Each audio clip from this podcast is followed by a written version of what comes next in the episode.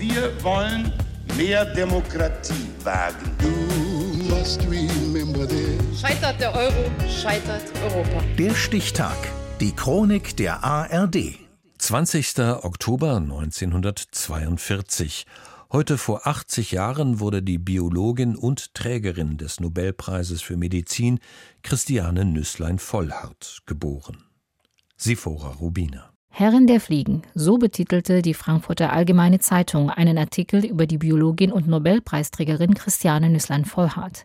Jahrelang erforschte sie die genetische Entwicklung bei Mutanten der Taufliege. Für ihre Arbeit erhielt Christiane Nüsslein-Vollhardt 1995 als erste deutsche Frau den Medizin-Nobelpreis. Als sie den Anruf aus Stockholm im Oktober 1995 entgegennahm, hatte sie jedoch Fragen. Die erste Frage, die ich sofort gestellt habe, wer noch?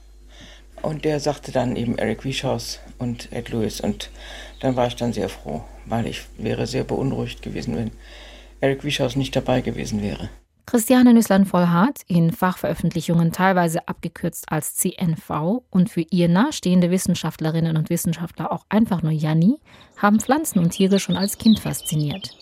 Ich bin auch im Garten immer auf dem Boden guckend rumgelaufen und habe Knospen aufgepult und habe das sehr früh sozusagen ja, nicht als Berufsziel genommen, aber als großes Interesse. Interesse spielt eine wichtige Rolle für Nüsslein Vollhardt.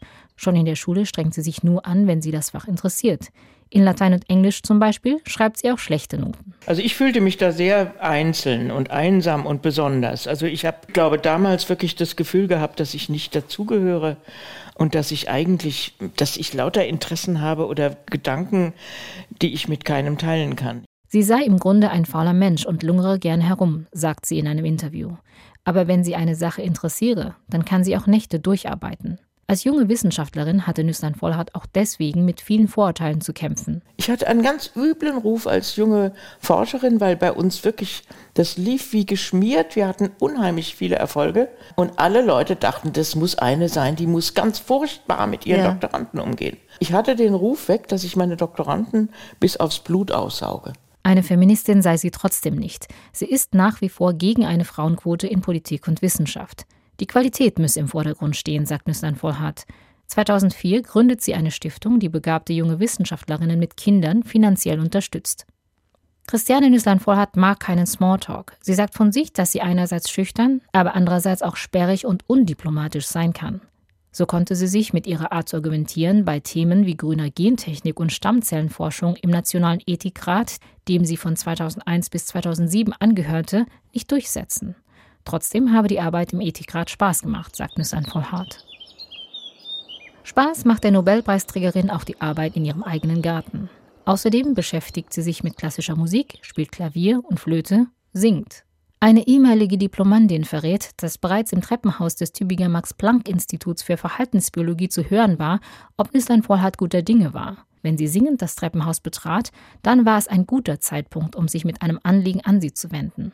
Also ich habe angefangen 2007, hatte drei Lehrer hintereinander, Lehrerinnen. Die letzte war ganz toll, die hat aber dann irgendwann aufgehört. Und die hat mir so beigebracht, dass ich jetzt eine Technik habe, die abrufbar ist. Und die Nobelpreisträgerin möchte auch weiterlernen, vielleicht eine Autobiografie verfassen.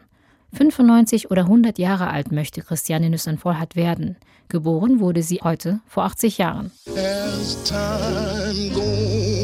Der Stichtag. Die Chronik von ARD und Deutschlandfunk Kultur. Produziert von Radio Bremen.